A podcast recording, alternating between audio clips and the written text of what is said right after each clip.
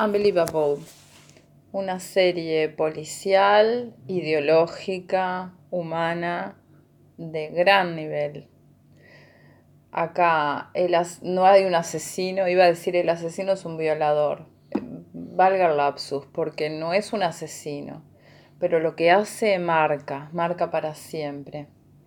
Y de eso se trata es una serie que te mantiene en suspenso al mismo tiempo que está mostrando detalladamente cómo funcionan las cosas con las violaciones a nivel penal, a nivel policial, a nivel de las relaciones humanas. Te muestra cómo no se deben tratar los casos, cómo sí se deben tratar. Tiene un enfoque evidentemente feminista y al mismo tiempo es ecuánime, es justo y tiene un nivel de arte y de actuación increíble. Sí, la, verdad comparto, comparto todo de un punto al otro lo que decís, totalmente. A mí realmente me pasó el tsunami por arriba cuando, cuando vi la, la serie, porque realmente realmente la manera como desnuda los hechos tal y cual son y cómo desnuda las consecuencias de los hechos tal y cual las viven las víctimas, los policías honestos, los policías deshonestos, eh, es, realmente tan completo el panorama que da, es, es tan cuidadosa la, eh, la escritura de, esta serie y, tan acepta tan bien la complejidad de este fenómeno que, te pasa por arriba. A mí me pasó por arriba, eh, me, llenó la cabeza de, comprensión de cosas que, por más que uno sabe, no la sabe. Y, me llenó además de, de emoción emoción por, porque me llevó a compartir sentimientos y emociones y de las personas involucradas en estas situaciones, ¿no? Sí. Hay muchas cosas muy destacables en el detalle. A mí me encantó, por ejemplo, las mujeres que actúan, esos cuerpos totalmente diferentes, edades, rostros, características. Es una de las cosas extrañas en esta película que plantea un violador que es una especie de máquina.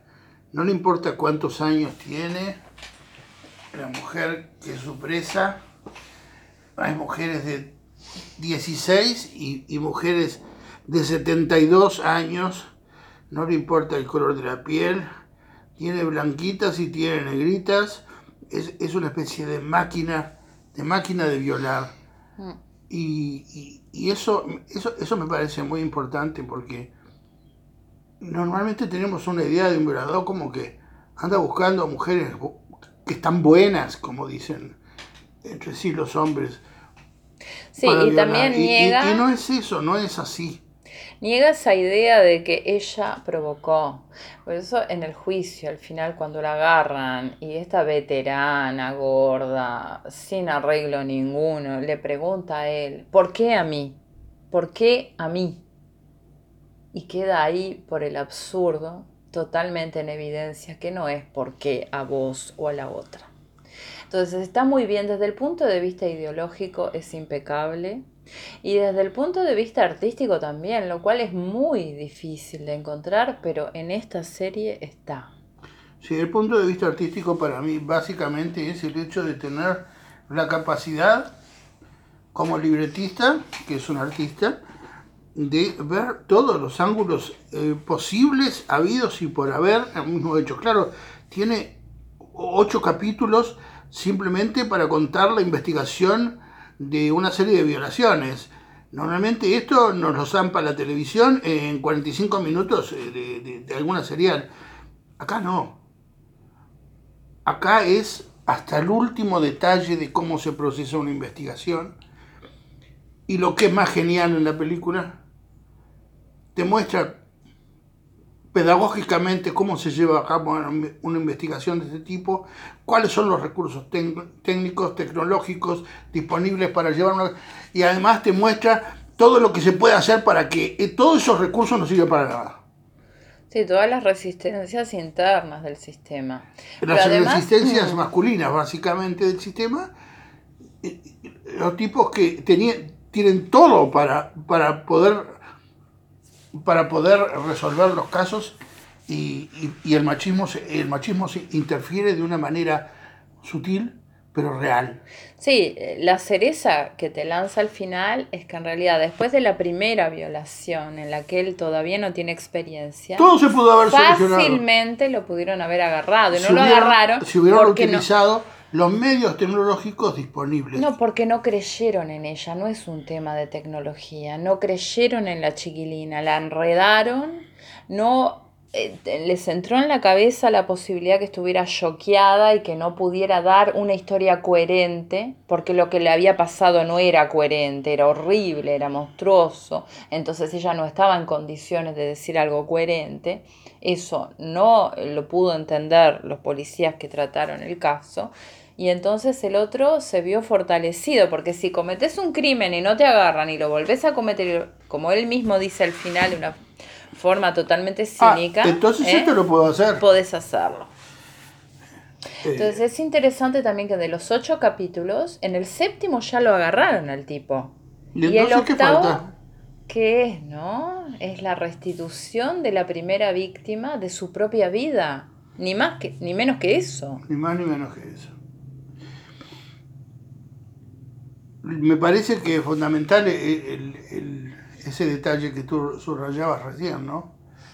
En realidad, si hubieran actuado como policías, con la eficiencia con que actúan estas dos chicas, las detectives que se ocupan de, las, los siguientes casos de violación, si hubieran actuado con el mismo nivel de eficiencia y con el mismo nivel de ética, no hubiera habido los otros 29 casos de violación. Mm. Es brutal, es una idea terrible. Es una idea terrible que porque la policía no supo. Es que se cometieron 29. ¿Quién es el responsable de los 29 casos? Bueno, en el medio de la investigación aparece el dato que el 40% de los policías tienen antecedentes de violencia doméstica. Eso lo vemos aquí. Sí, todo el tiempo. Todo el tiempo en los noticieros. Femicidio, ¿quién es? Un miliquito. ¿Con qué arma? Con el de reglamento. Con, el arma de reglamento. Eso es. ¿Y entonces cómo? Pues está bueno que se diga. Pero ¿cómo es posible? Y ahora en Estados Unidos, el juicio del siglo en Estados Unidos fue el de un policía asesinando a sangre fría delante de público a una persona. Mm. Entonces, ¿qué es la fuerza policial? ¿Qué son los policías? ¿Cuáles son sus obligaciones? ¿Cuáles son sus deberes? ¿Cuáles son los derechos de las personas? Plantea demasiadas cosas esta película y las plantea muy bien. Ahora, a mí lo que me parece que es absolutamente central y que está buenísimo es que toma la violación como un crimen grave, grave, cosa que los policías suelen no tomar.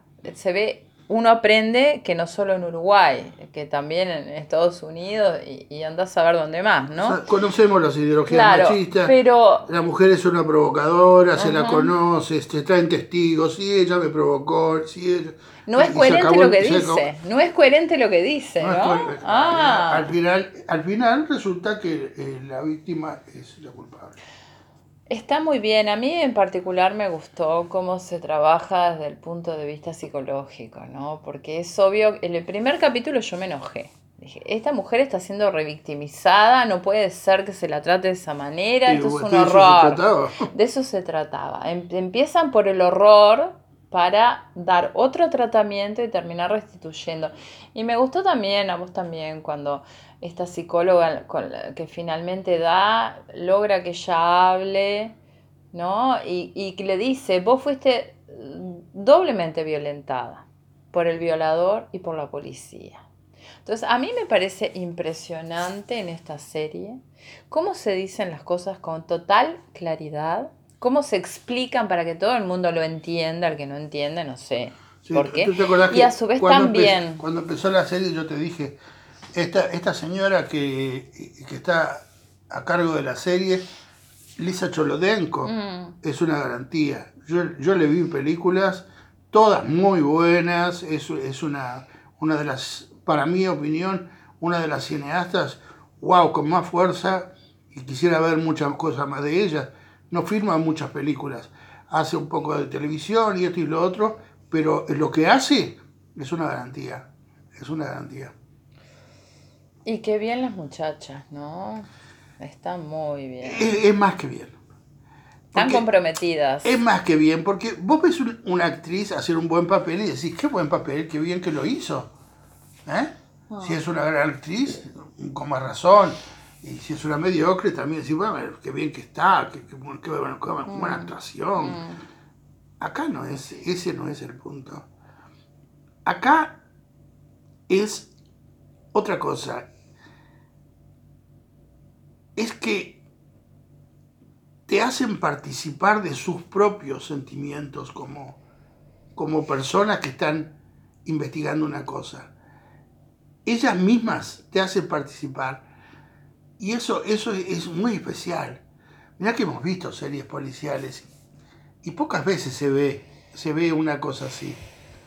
No, y a veces cuando muestran la vida personal de los investigadores es medio estúpido, yo qué sé, que se toman unos whiskies o que no sé qué, pero acá es otra cosa, ¿viste?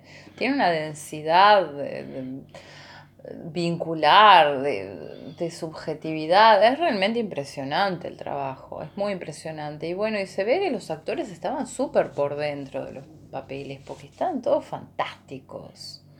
Son emocionantes. Mm. Especialmente eh, la señora detective Duval, la chica que hace ese papel, que yo no la conozco como actriz.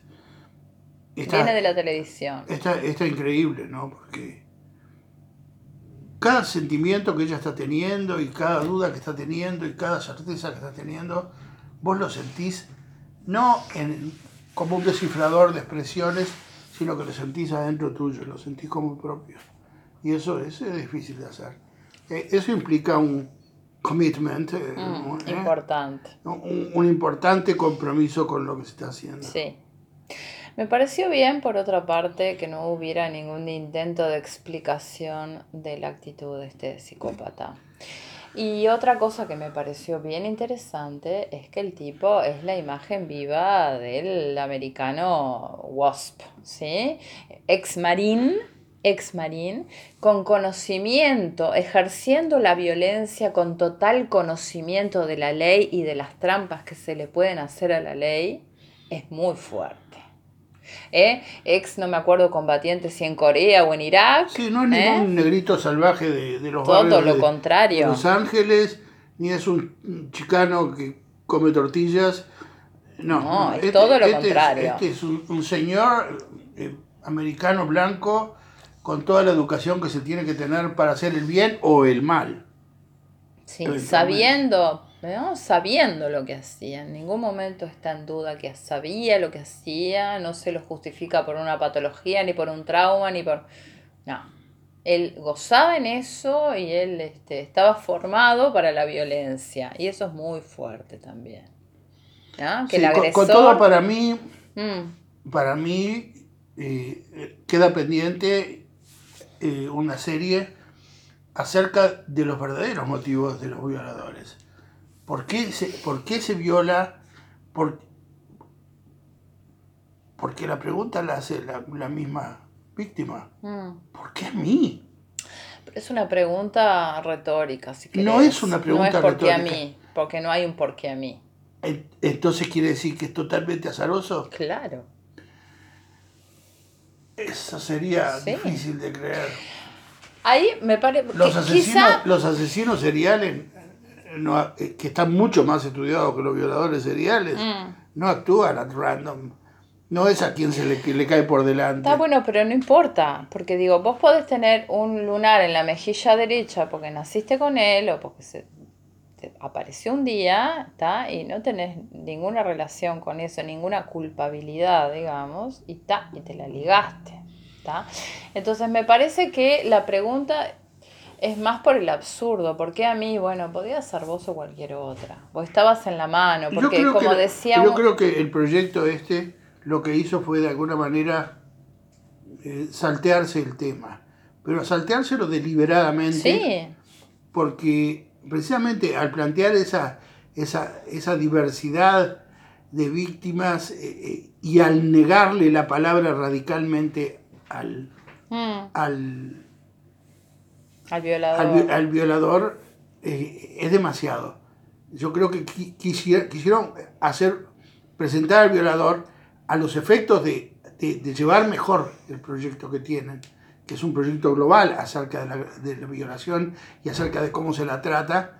Quisieron poner al violador, bueno, esto es, esto es una máquina, no es un ser humano, no tiene razones, ni, ni tiene una lógica, ni tiene un carajo, es una máquina bueno, puede ser, porque esta serie eh, se estrenó a finales del 2019 y después vino la interrupción del mundo. Entonces, veremos cuando el mundo vuelva a funcionar este, y, se, y continúe probablemente, porque es una serie buenísima.